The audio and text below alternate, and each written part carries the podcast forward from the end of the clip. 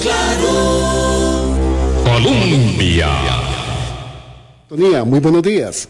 Hoy es jueves 26 de octubre. Estamos llegando ya al fin de la semana. Soy Boris Ramírez.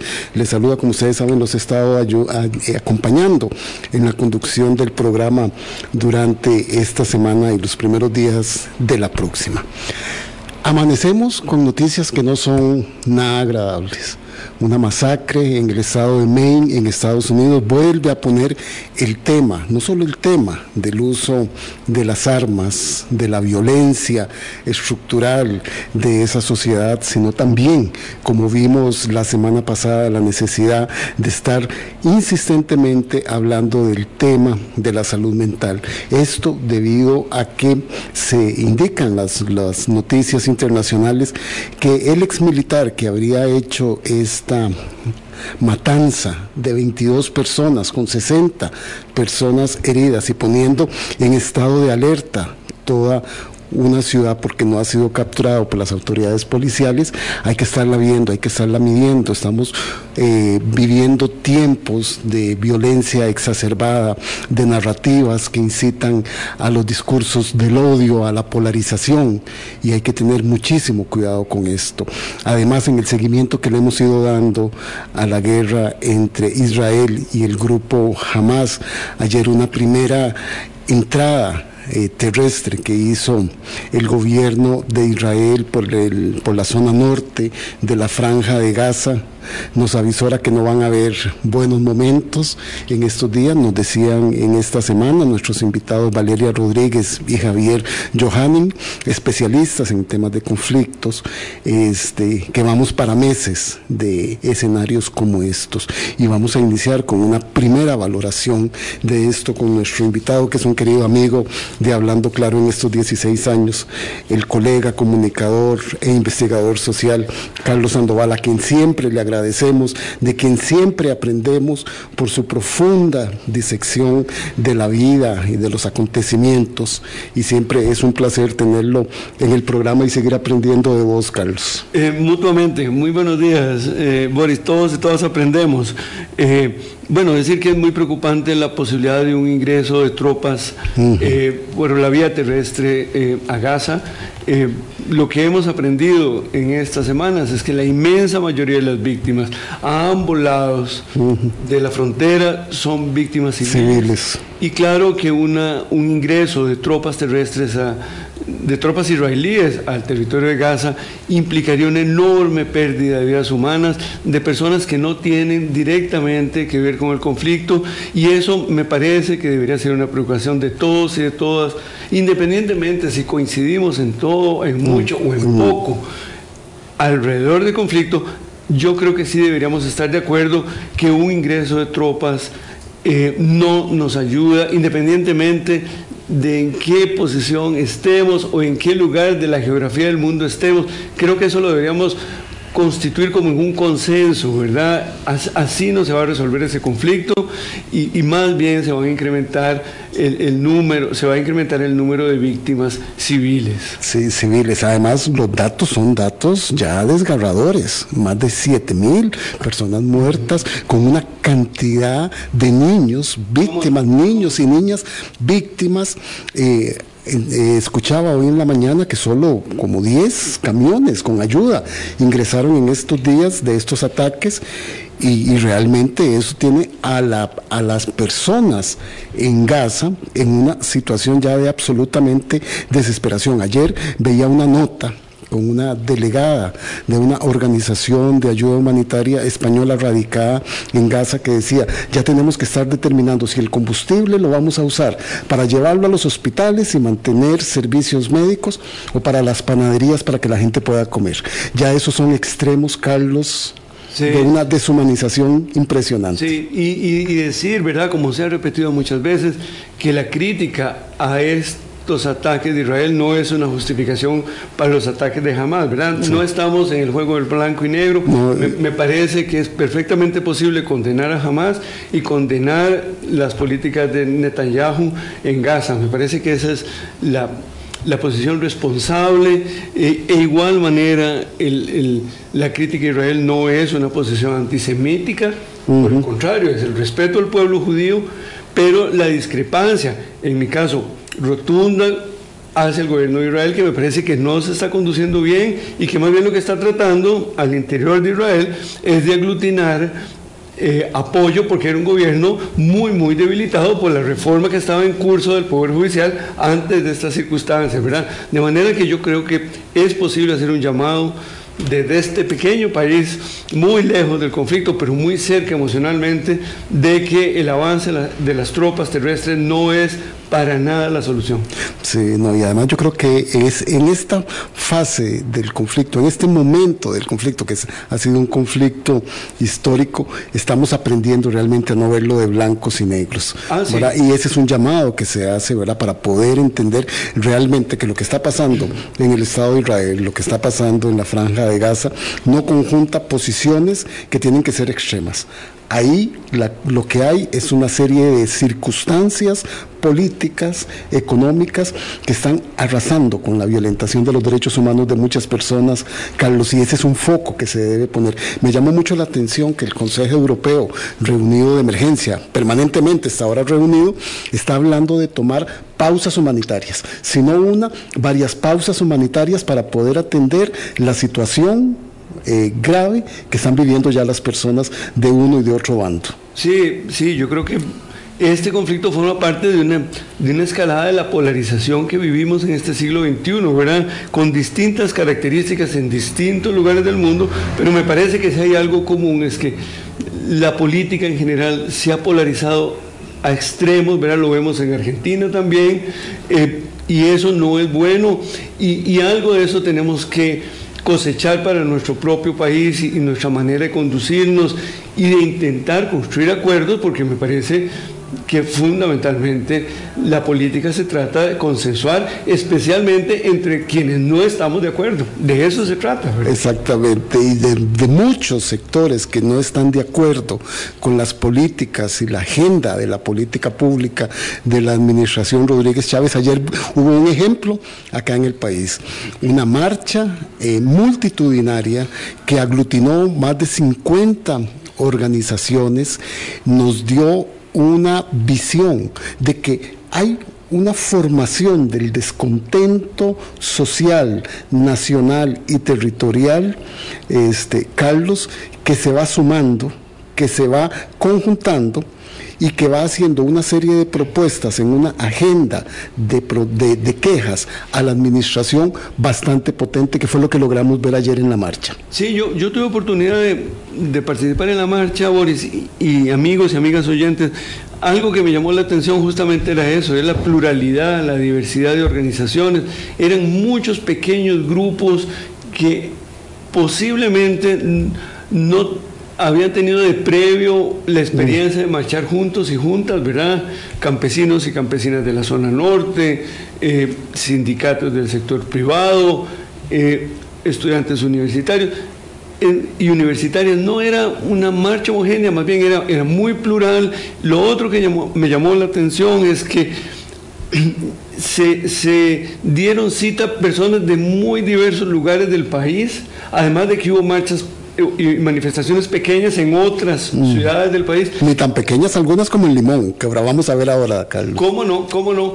Es, eso me parece que es interesante, ¿verdad? Hay una manifestación y una movilización en torno a, la, a lo que usted llamaba, Boris, descontentos, ¿verdad? Me, me parece que es un, un, momento de mucha importancia para el país y no se diga para el gobierno en el sentido de, de documentar y de registrar que hay descontentos y que los descontentos hay que darles un lugar. Sí, hay que darles un lugar, hay que darles un espacio, hay que darles un estudio. Yo también fui, Carlos, a ver la marcha para ver cómo estaba eh, organizada y quiénes estaban participando.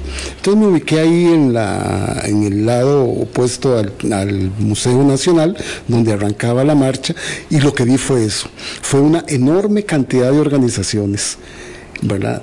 No así de, personas, ¿verdad? Porque las personas también fueron bastantes las que, las que estuvieron marchando, pero sí me llamó poderosamente la atención una enorme cantidad de organizaciones en el marco del, Frente Nacional de Lucha y de la mesa de diálogo que está eh, instalada, pero que llevaban una serie de puntualizaciones. Y esas puntualizaciones son diversas y tienen que ver en el marco de todo lo que estamos discutiendo con el bienestar de la población que se ve afectada por ataques a la institucionalidad de instituciones que no están dando respuesta a la solución de reclamos en educación, en salud, en acceso a agua, en acceso a la vivienda, en garantizar la soberanía alimentaria. Ya de por sí, con ese núcleo inicial de reclamo, ya hay una problemática que está y que se está manifestando en estos sectores y en la calle misma. Sí, ahí a mí, me pareció muy bien elaborada la lista de las 12 demandas, ¿verdad? Que, se convirtió en una carta que entregaron las personas representantes de las organizaciones en Casa Presidencial. Me parece que la, lista organiza muy bien un conjunto de temas que hay que prestarles atención de manera urgente. esa idea de construir una agenda para el diálogo nacional me parece que es un punto muy importante y que nos recuerda, ¿verdad?, que que gobernar y mandar no son sinónimos. No. Hay personas que mandan pero que no gobiernan. Y es muy importante distinguirlas, ¿verdad? Porque mandar significa pues dar órdenes, significa levantar la voz.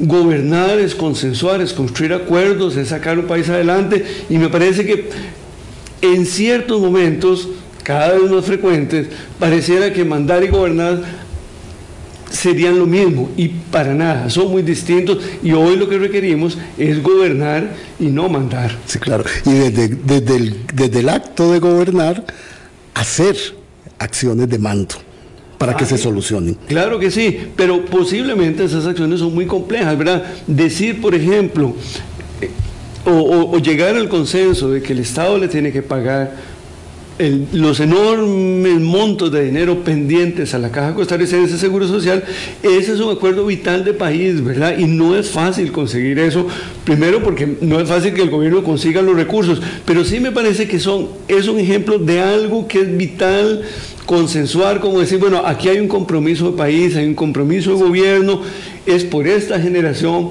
pero por las que vienen que ya ni usted ni yo conoceremos, pero no necesitamos conocerlas para saber que, que merecen tener Caja Costarricense de Seguro Social. En ese punto específico sí se logró conseguir en el año 2016 a través de un, de un empréstito, 420 millones de dólares que se le pagaron a la Caja Costarricense del Seguro Social y que en el plan de inversión y de equipamiento ayudó luego en la atención de la pandemia. A partir de eso, ¿verdad? La Caja Costarricense del Seguro Social resultó, como ha sido históricamente, un ente fundamental en la vida de la salud pública de los costarricenses. Pero el descuido que hemos visto posteriormente a eso es lo que tiene ahí y lo que tenía casi a 2.000 trabajadores de la Caja del Seguro Social en la marcha de ayer.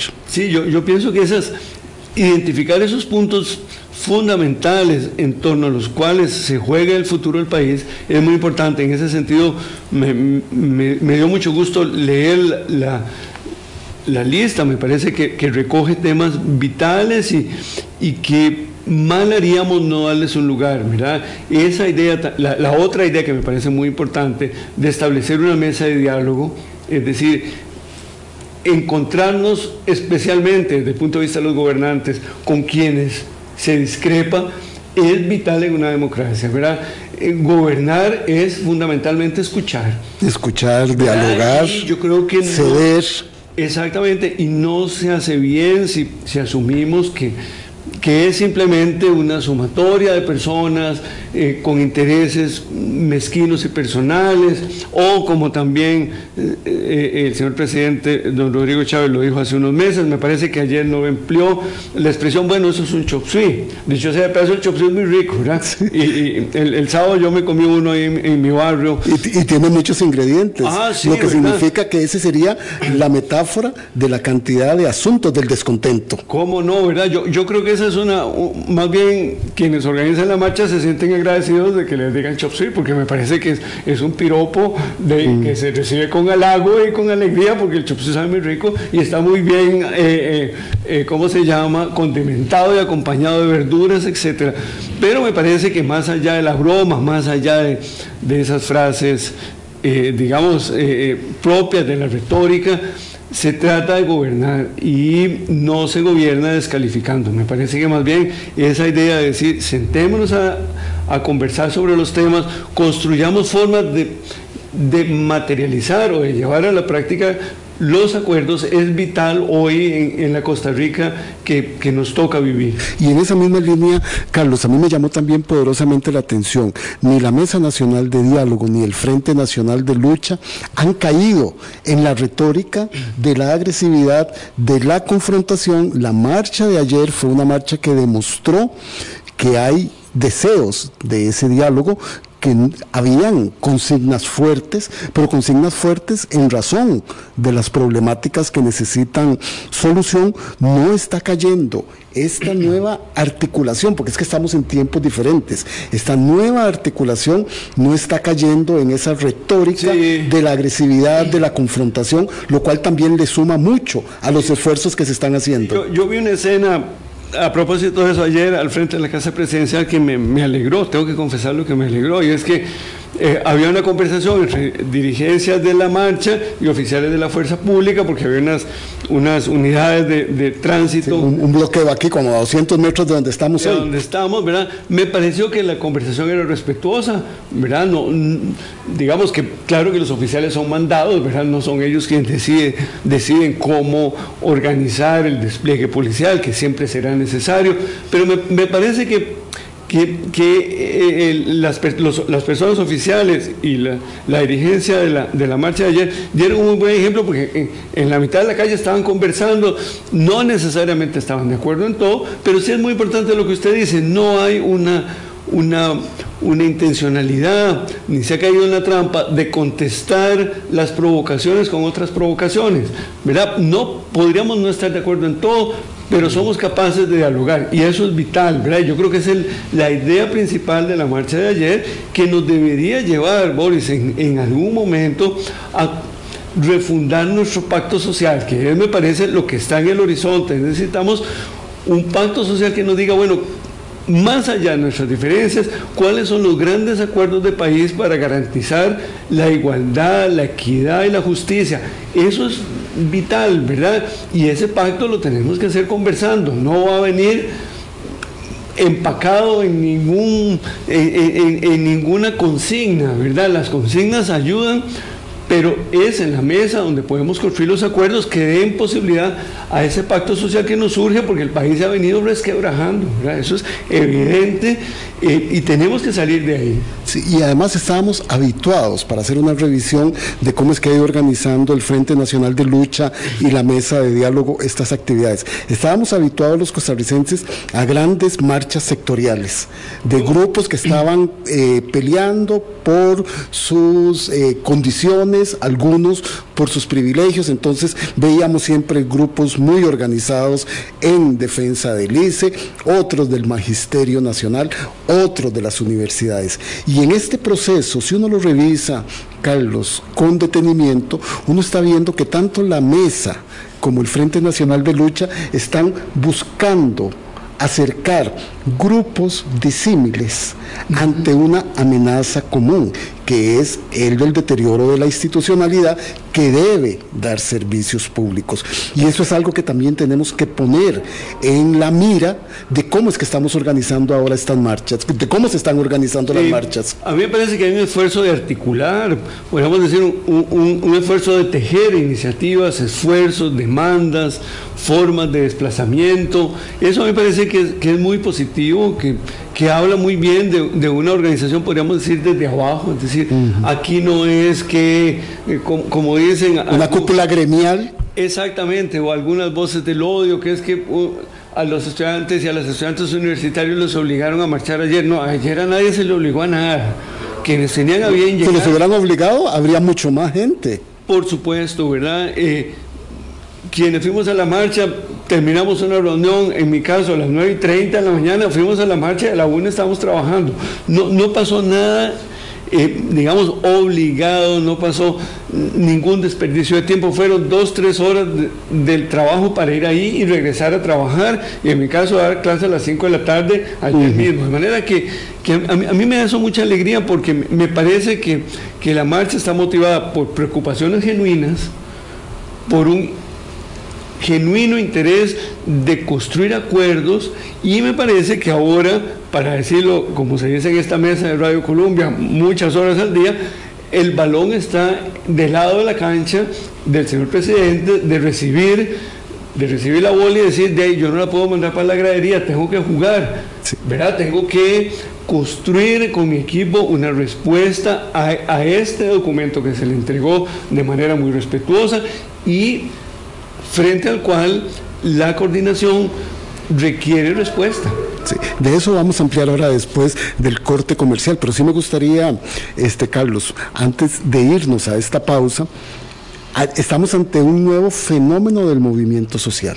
No es el que teníamos muchos sindicatos que por mucho tiempo dominaron las calles en luchas, muchas justas, muchas otras muy de sentido gremial, está cambiando. Ah, sí, yo, yo creo que este es un movimiento más diverso. ¿verdad? Aquí no podríamos decir es, es que la, hoy no podríamos decir cuáles son las cabecillas. no. ¿verdad? Que esa, esa expresión despectiva, decir, de ahí es que estos son dos. Esto lo organizó. Esto lo organizó fulanito o fulanita.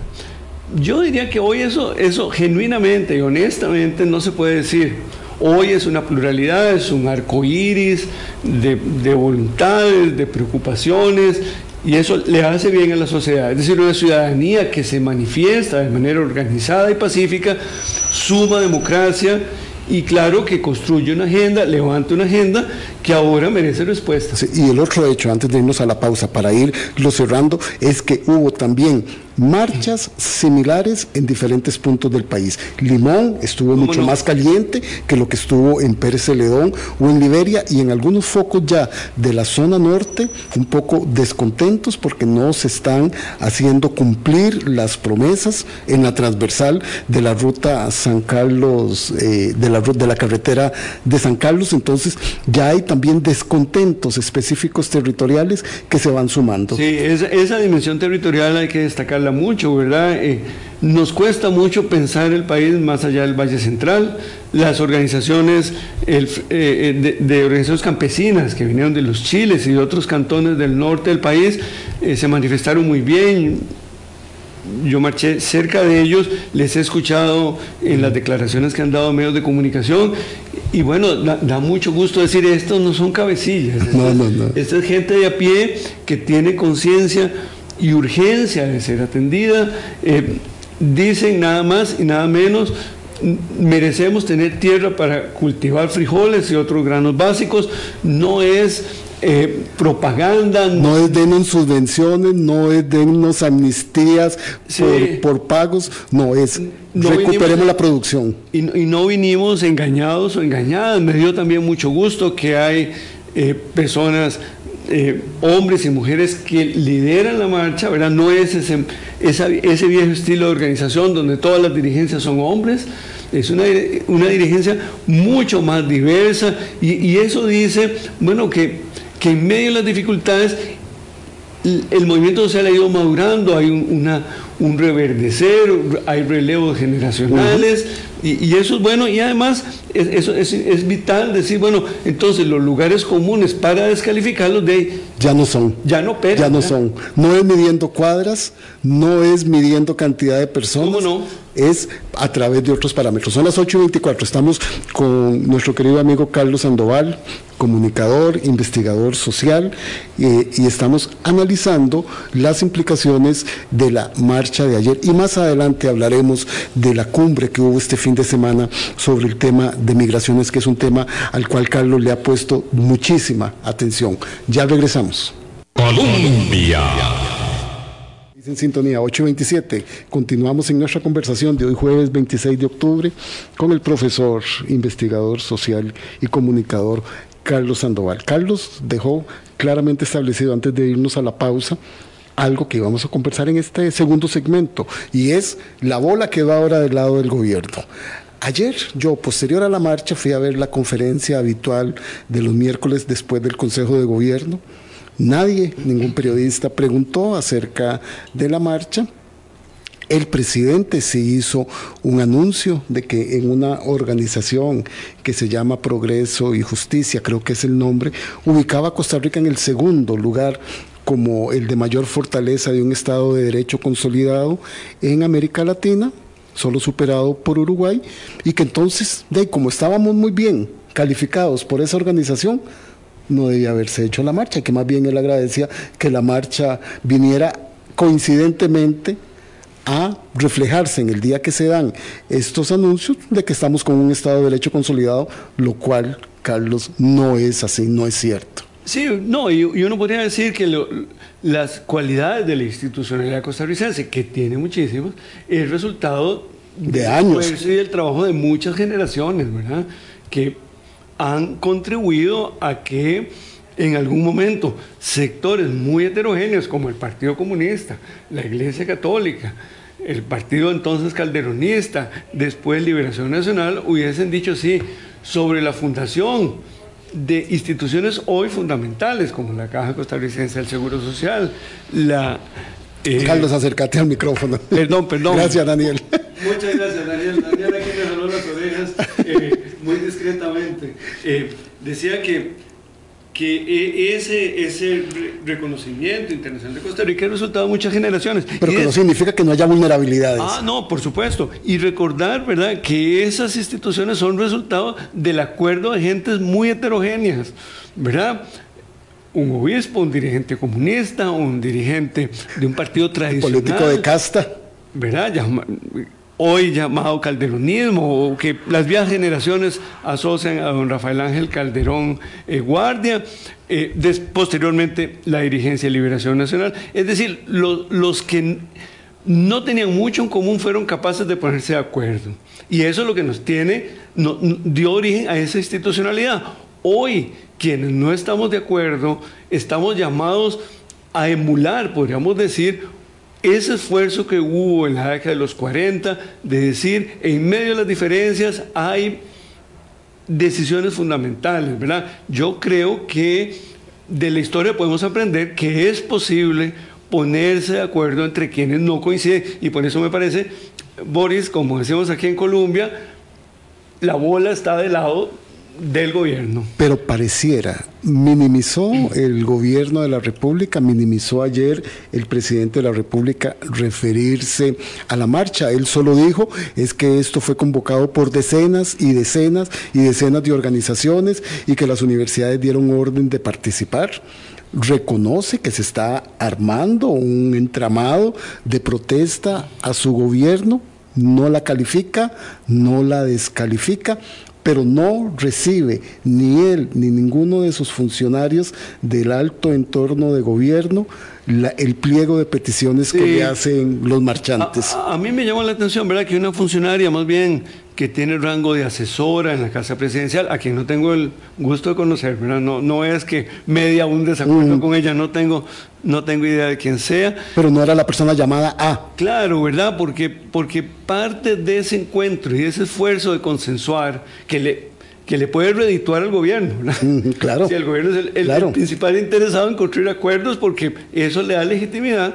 Eh, pues no es un no es un no es un ministro, no es una ministra, ¿verdad? Y como dice en México, lo cortés no quita lo valiente, es decir, se puede ser valiente, se puede ser cortés. Me parecía que era de obligación que un ministro de Estado recibiera el pliego, conversara brevemente con las personas que le iban a entregar y se abriera un canal, que me parece que eso es lo que se espera en una sociedad democrática y me parece que no, no, y como también decimos aquí en Colombia, no están en la sintonía del tiempo de los movimientos sociales, de las acciones colectivas y de las demandas ciudadanas que se plasmaron ayer. Es decir, recibir y escuchar no va en demérito de la función de gobierno, por el contrario, no. gobernar es escuchar. Sí, y además, da la personalidad del presidente que en otras oportunidades ha salido él mismo a conversar o a recoger documentos de otros grupos que se han acercado a las inmediaciones de la Casa Presidencial a reclamar, uno esperaba que él ayer lo hiciera. Sí, a mí, a mí me parece que, que es muy importante insistir, ¿verdad? Que, que mandar no es gobernar, ¿verdad? Y eso, eso hay que repetirlo y repetirlo porque hoy nos surge gobernar. Mandar no es suficiente. Y a veces caemos en la trampa o en la ilusión de que por el hecho de mandar se gobierna. Y me parece que son tareas muy distintas, ¿verdad? Gobernar tiene esa, esa disposición de tomar decisiones y de escuchar, ¿verdad? Y de recoger y decidir.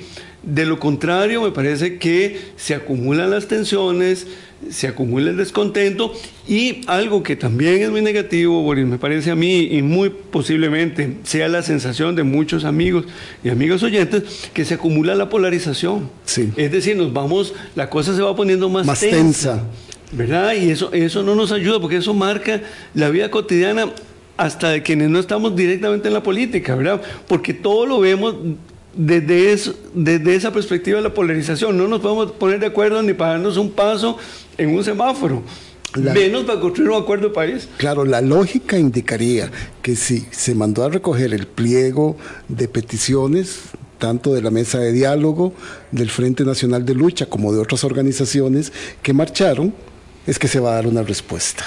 Entonces esperaríamos cuál es esa respuesta. Sí, me, me parece que y hacer una invitación al diálogo me parece que es el siguiente paso para discutir el documento. para- Aceptación a la invitación que ya se hizo. ¿Verdad? Claro que sí, ¿verdad? Me, me parece que ese es, eh, es de, de obligación decir, bueno, ahora nos toca a nosotros invitar, ya ustedes vinieron a tocar la puerta, ahora nos toca abrir la puerta, no vamos a coincidir en todo. Y, No. y- y por eso existe la política, para, para movernos de nuestras propias posiciones hacia una tercera que no es ni la suya ni la mía, sino una que no conocíamos. Y ir tejiendo esos acuerdos y además de tomar acciones concretas, porque no es solo un ejercicio de, escucharnos y, que, y- y al día siguiente no pasa nada, sino es qué podemos llevar a la práctica para garantizar equidad, justicia e igualdad. Dependerá de la respuesta que dé el Poder Ejecutivo a este pliego de peticiones que reiteramos tienen que ver con asuntos puntuales de mejora en el acceso a la salud pública, al empleo, al agua, a la vivienda, a la soberanía alimentaria, a este a dar una respuesta mucho más articulada, integrada, que conversaremos mañana al tema de la inseguridad Ah, sí. ciudadana, ¿verdad? Ah, sí. Como una de las principales, como la principal preocupación que tiene la ciudadanía en este momento. Entonces, son temas sobre los cuales se puede conversar. Claro que sí. Y, y además que, que son retos que solo como sociedad podemos superar, ¿verdad? Porque también, independientemente de quién esté en la casa presidencial, los retos son inmensos, ¿verdad? Es decir, los retos son de una escala que, que independientemente quién sea presidente de la República, los retos superan Superan la presidencia misma y el acto de gobernar. Y tiene que buscar el consenso, la ayuda, Claro. la articulación de los poderes del Estado, de los sectores productivos por y, sociales. Esa, esa, esa- ese concepto, esa idea de pacto social es indispensable, ¿verdad? Porque, porque el pacto social implica sumar voluntades de los poderes del Estado, del empresariado, de la ciudadanía, ¿verdad? Esta no es la tarea mía. Sí. No es, no, no es solo de, no es solo del presidente y su gobierno. ¿Cómo no? ¿verdad? Y eso mm, poco importa quién, quién es el presidente, ¿verdad? Eh, es- eh, las tareas son tan grandes que tenemos que reconocer que necesitamos el esfuerzo de todos y de todas, ¿verdad? Y especialmente el esfuerzo ponernos a conversar con quienes no coincidimos. Es que eso es vital, ¿verdad? Uno no puede esperar que en una sociedad todo el mundo piense igual. No, no, no. No, es así. Hoy no fue antes Sí. ni será mañana. Sí, sí. Y esa diversidad hay que recogerla y eso más bien nos enriquece, ¿verdad? Porque alguien puede traer una idea que yo no tenía. Porque nadie tiene el monopolio, digamos, de la que, y que lucidez, puede desatorar algún nudo que por allí esté. Claro que sí. ¿Qué, qué se vislumbra a partir de esta marcha de- del movimiento social que ya evidencia, que ya sostiene y que ya aglutina un descontento con, con la administración del presidente Rodrigo Chávez? Bueno, a, a mí me parece que, como decíamos, lo, lo primero es de- del lado del gobierno, ¿verdad? Me, me pa- me parece que es de que es urgente el acuse del recibo y abrir un canal, ¿verdad? Eso me parece de conversación y decir, bueno, ¿cómo podemos traducir esta lista en, en temas que podamos acometer en lo que ya prácticamente son dos años Sí, gobierno que queda. Dos años ya. El, el tiempo ha pasado pasa- muy rápido. El tiempo pasa rápido, no es fácil la tarea de gobernar para nadie, ¿verdad? Eh, eso es una cosa. La otra, del otro lado, me, me parece que hay un enorme potencial de tejer esfuerzos, de articular iniciativas desde el lado ciudadano que ojalá vaya cristalizando en, en consolidar esa agenda, en consolidar nuevos liderazgos, ¿verdad? Eso me parece a mí que es fundamental, ¿verdad? Ya creo que ya no, no podemos hablar de cuáles son los cabecillas, usualmente hombres de la marcha de ayer. Creo, creo que ya el escenario de la, de, de la, de la, del tejido organizativo y los liderazgos es otro y eso es muy positivo, ¿verdad? Yo escuchaba, por ejemplo, eh, personas dirigentes de sindicatos del sector de educación que, confieso, no, no, nunca había escuchado y no los, naturalmente no los conozco. Y, y mientras les escuchaba en la radio, yo decía, qué, qué bien, ¿verdad? Qué bien que hay personas que se expresan muy bien, qué bien que hay dirigentes campesinos y campesinas que articulan muy bien sus demandas y que nadie los mandó, ellos vinieron. Yo, yo fui a la marcha que hubo para, para la protección de la seguridad social Ajá. en la caja del Seguro Social y me encontré una serie de nuevos jóvenes hombres y mujeres. Sí. Una mujer es la que, la que lidera el Frente Nacional de Lucha, este, con otros pensamientos, con otras articulaciones y con otros mecanismos de protesta. Sí, eso, eso me parece a mí muy valioso. Igualmente hoy en la mañana venía yo escuchando eh, dirigentes universitarios, el, pres- el- el presidente de la Federación de Estudiantes de la Universidad Nacional, por ejemplo, lo escuché hoy en la mañana y, y pues sin- también sin conocerlo, digo yo, ah, ah, caramba, da gusto escucharlos. Es Sí, decir, sí. la reflexión que nos ofrecen en 30 segundos en la radio eh, es muy valiosa y, y en buena hora que hay este reverdecer de, de liderazgos que yo creo que tienen que ir amalgamándose en lo que sería también, me parece a mí, un relevo en la estructura misma y en los liderazgos de los partidos políticos, porque parte del problema que tenemos es que es. Digamos que la- los retos del país superaron a las respuestas de los partidos políticos y eso es un asunto muy Pero ahí serio. vienen creciendo estas nuevas generaciones Yo- yo diría que les tocará conducir los partidos. La, la esperanza que así sea, ¿verdad? Carlos, vamos a, vamos a adelantar el corte, porque sé que el tema convocado por el presidente de México, López Obrador, este fin de semana, allá en el estado de Chiapas, para hablar sobre el tema de las migraciones, que también es un tema transversal que estamos viviendo como una crisis humanitaria. Entonces quisiera tener tus consideraciones de los acuerdos a los que se llegaron o los que van a quedar escritos en un papel, nada más, de un tema tan angustiante como es el de las familias, porque ya no estamos hablando de personas, de grupos familiares en migración que están pasando por nuestro territorio hacia los Estados Unidos. Son las 8.40. Regresamos para abordar en el último segmento esta parte que sé que a Carlos le interesa muchísimo porque le ha dado mucho tratamiento y nos puede dar luz de lo que pasó en esa cumbre. 8.41, ya regresamos. Colombia. 8 y 42. Disculpen, no había yo abierto mi micrófono, Carlos. Hoy estamos comiditos de burros. Estamos, de estamos muy burros. emocionados con el tema y des- desconectados Sí, de la... Como decían nuestros abuelos, estamos comidos de burro. Este, en este último segmento quisiera aprovechar, Carlos, para también, no hemos tratado el tema acá en el programa, de la reunión que convocó el presidente mexicano para tratar el tema de la migración. Se realizó este fin de semana. Por Costa Rica estuvo la representación de la señora vicepresidenta, doña Mari Munive. Una primera aproximación al tema y a la cumbre misma. Bueno, lo, lo- lo primero, eh, Boris, que, que yo quisiera resaltar es que es muy importante que se hubiesen dado cita 10 gobiernos de la región, ¿verdad? Eso me parece a mí que hay que resaltarlo mucho porque solo un abordaje regional podría ayudarnos a dar una respuesta. Es decir, no, esto no es un asunto de, de- de- de acuerdos bilaterales, ¿verdad? Está muy bien que el, el señor presidente Rodrigo Chávez visite a su homólogo de Panamá, Sí. el presidente Cortizo, pero, pero este tiene una escala que es mayor. regional, ¿verdad? Pero llamó la atención que a pesar de esa reunión bilateral que tuvieron los presidentes de Costa Rica y Panamá, que no hubieran asistido ellos, porque hicieron un llamado. Claro, pero, pero sí me parece muy valioso el, esfuerzo del gobierno mexicano y el presidente López Obrador de reunirse en Chiapas, que es el punto de entrada de miles de personas que intentan cruzar México. Son tres mil kilómetros, ¿verdad?, de Chiapas a la frontera más cercana de, México con los Estados Unidos. Tres mil kilómetros o más, si entran por California va a ser más. Pero bueno, eso me parece que es importante no tuvo la relevancia.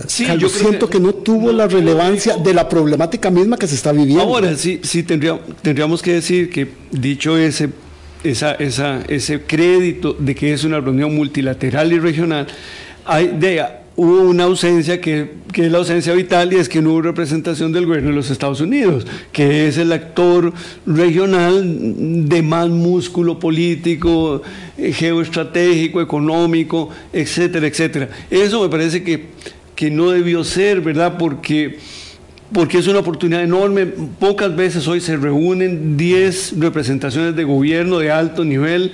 Para un tema como este. Para un tema como este, ¿verdad? Entonces, bueno, los alcances de la reunión me parece que serán pequeños.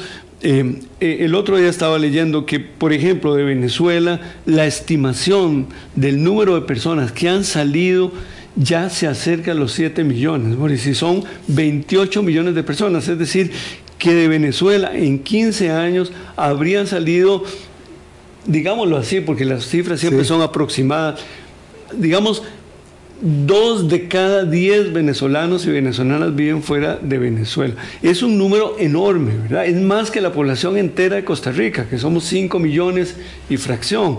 De manera que eh, yo diría que, que es un, reto regional, que hay países donde hay que construir acuerdos de gobernabilidad para que haya reactivación económica y las personas no sean no se vean obligadas a salir. Es el caso de Venezuela. El otro caso que no notamos mucho acá porque están viajando directamente a Nicaragua es el de Cuba, de donde han salido este año 250 mil personas.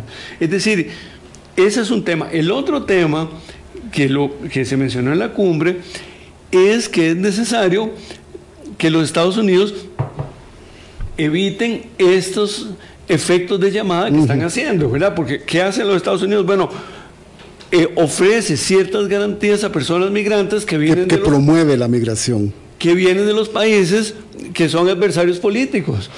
Por eso llegan de Nicaragua, por eso llegan de Cuba y por eso llegan de Venezuela. Eso tampoco está ayudando, ¿verdad? Porque no es, finalmente, es tratando de mejorar las condiciones de la gobernanza y de la economía en Cuba, en Nicaragua y en Venezuela, que esto se va, mm, que digamos que podríamos garantizar, por decirlo así, que en primer lugar las personas no deberían estar obligadas a irse y a cruzar la selva del Darién y a tener ese peregrinar, que es una especie de éxodo, como en los tiempos bíblicos, ¿verdad? Del, Antiguo Testamento y el éxodo. Eh, lleno de inseguridades, lleno de delitos. Hay, hay que reivindicar, me parece a mí, y eso no se está haciendo mucho, me parece a mí, en la discusión de migraciones, que el primer derecho es el derecho a no tener que migrar de manera forzada, porque esto es esto es una cosa tristísima, ¿verdad? Que los gobiernos de Panamá y de Costa Rica van a autorizar para que el transporte sea expedito. Bueno, lo que quiere el gobierno de Costa Rica es que no se queden acá, pero no es no, no muestra liderazgo en términos de una, una respuesta de estadistas al tema de la migración. Eso, eso te quería consultar, Carlos, porque, porque suena fuerte, ¿verdad? Que hayan flujos migratorios ordenados y seguros. Eso significa montar a la gente en los buses y que vayamos de, frontera, a frontera. de frontera a frontera y no estamos analizando realmente ni las problemáticas ni le estamos dando una asistencia humanitaria a las personas que están recorriendo el país. Es nada más, lleguen, cumplan con lo que tienen. En el caso nuestro, tengan los 30 dólares para llegar a Peñas Blancas y que ahí siga la circunstancia en otros países. Sí, a, mí me parece que, que desde el punto de vista del, del, prestigio internacional que tiene Costa Rica como una de las democracias, con sus debilidades, sus riesgos, etc., pero aún así más consolidada de América Latina, esa respuesta es una respuesta muy débil, digamos que le queda debiendo a los retos regionales de la América Latina del siglo XXI. Y de allí por eso se esperaba que esta reunión que convocó a las 10 representaciones, como bien decís, tuviera otro peso, otros acuerdos, porque es una circunstancia que va a seguir. Dice el documento que firman los países asistentes que debería darse en los países de origen de la migración y en todos los del recorrido una atención mucho más prioritaria a los temas que hacen la expulsión, que son la falta de empleo, la falta de educación, la falta de salud. Ah, Eso es muy obvio, Carlos. Sí, yo, yo creo que el, a, mí me parece que, que, la atención humanitaria es indispensable y bienvenida sea y cuanto de mejor calidad resulte mejor para todos y para todos. Pero los factores en los países de origen es lo que está fuera de la discusión. Es decir, nadie elige irse, es que la gente se ve obligada a irse. Y eso es una distinción fundamental. Es decir, hoy migrar no es una elección, hoy no es el sueño americano, es que la extorsión asfixia, la falta de empleo asfixia, eh, la violencia de género asfixia. La gente se tiene que ir. Y la emergencia climática, ¿verdad? Que Así, eh, ese es uno fundamental quizá el riesgo mayor que no vemos porque no es tan tangible, pero vivimos en una franja de tierra de las más vulnerables del mundo, ¿verdad? Somos una tirita de tierra. Que lo, diga, que lo digan los habitantes de Acapulco, ayer mismo, un ciclón con una enorme violencia que se formó rápido y causó devastación. Eso está pasando en toda la región. Y hoy el factor que más desplaza población es la emergencia climática, ¿verdad? Eh, entonces, bueno, yo, pensaría que, ahí debería haber más atención. En buena hora que esta reunión se produjo, pero me parece a mí que el músculo en términos de, de generar una iniciativa regional para pensar la América Latina, porque esto no es solo Costa Rica, no es solo Centroamérica, es América Latina y es también las políticas en Estados Unidos y cómo se juega políticamente, ahora que ya están cerca las elecciones presidenciales en Estados Unidos, que la migración es, digamos, un tema. Es un, tema, electoral, que, qué doloroso. Así es, ¿verdad? Y los gobiernos, los gobernadores republicanos de los estados del sur de los Estados Unidos montan a, las personas migrantes en autobuses y les, les mandan a, hacia estados donde gobiernan los demócratas para decir, bueno, si ustedes quieren tanto a los, a los migrantes, aquí se los mando, ¿verdad? Porque por leyes estatales tienen que dar apoyo. Es decir, que la migración en los Estados Unidos se ha convertido, eh, digamos, en, un, en una, moneda de cambio. En una moneda de cambio. Qué, duro decirlo así. En la coyuntura electoral, ¿verdad? Por eso es una pena que no hubiese habido representación del gobierno de los Estados Unidos en esta cumbre que reunió a 10 gobiernos, no es poco, ¿verdad? No es poco. Pero claro que pesa más el gran ausente. Sí, Carlos, le, estamos dando la espalda al tema migratorio. lo estamos montando en buses, nos lo estamos quitando de camino. Las soluciones no son fáciles porque los problemas estructurales de todos nuestros países en empleo, en seguridad ciudadana, en educación, en salud, en los impactos enormes que estamos teniendo con el cambio climático, que es lo que está promoviendo estas eh, migraciones, no se van a resolver de la noche a la mañana y no estamos teniendo una conversación ni honesta, ni de eh, solución integral a la problemática que seguirá.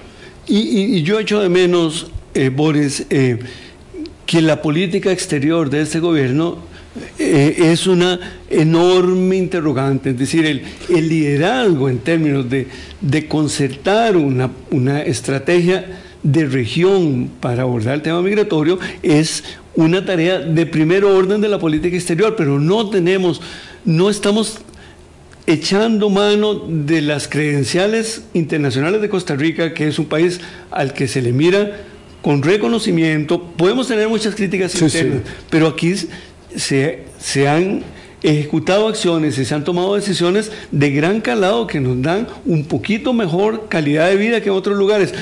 Eso, eso no lo capitalizamos en política exterior. somos muy, por decirlo así, somos muy grises, como que eso de montar a las personas en una frontera y llevarlas para la otra. Y, y Suena vergonzoso. Suena vergonzoso. Jueguen contra nosotros. Pareciera que nuestra política exterior anda viajando por otros países y por otros intereses. Carlos, no es la primera vez que está atendiendo eh, el Estado costarricense oleadas migratorias y las atendimos con mucho éxito en el pasado y ahora no lo estamos haciendo. Sí, me, parece que, nos está quedando muy grande la camiseta para volver a la, a la metáfora del fútbol, ¿verdad? El, el, partido requiere ese, el, no el partido de fútbol, bueno, también los partidos de fútbol, pero lo que nos estamos jugando en la migración requiere de jugadores y de jugadoras con más fuste, con más visión de juego y hoy no tenemos visión de juego, hoy no tenemos visión de región. Ni de ruta ni de nada. Y una visión que debe tener la atención migratoria es la protección de todos los derechos humanos de todas las personas migrantes y ahí es donde el país está quedando muy mal que pasamos casi que inadvertidos también en la cumbre en México. Sí, ¿verdad? No, no tenemos ese, ese, ese protagonismo de un país cuyas credenciales en torno a la democracia, al respeto a los derechos humanos, debería expresarse en la región. Hoy no tenemos eso. El, el presidente Chávez visita a su presidente, al presidente vecino de Panamá, mientras que México reúne a 10 gobernantes, ¿verdad? La escala es, es muy asimétrica y, y bueno, Ojalá que, podamos también con la voluntad de la ciudadanía cambiar esta ruta, eh, digamos, de, de, tanta, de tanta pasividad en la política exterior de Costa Rica. Sí, de un pragmatismo que va por otros por otros rumbos y por otros negocios. 8.55. Carlos, se nos acabó el tiempo. Muchas gracias. Se nos acabó el programa de hoy, 26 de octubre. Muchísimas gracias. Como siempre, el cafecito y la silla de Hablando Claro a tu disposición. Muchas gracias y muchas gracias a las personas que nos han acompañado. Así es, y que la pasen muy bien y nos escuchamos y nos vemos mañana en el programa de cierre de esta semana. Que la pasen muy bien.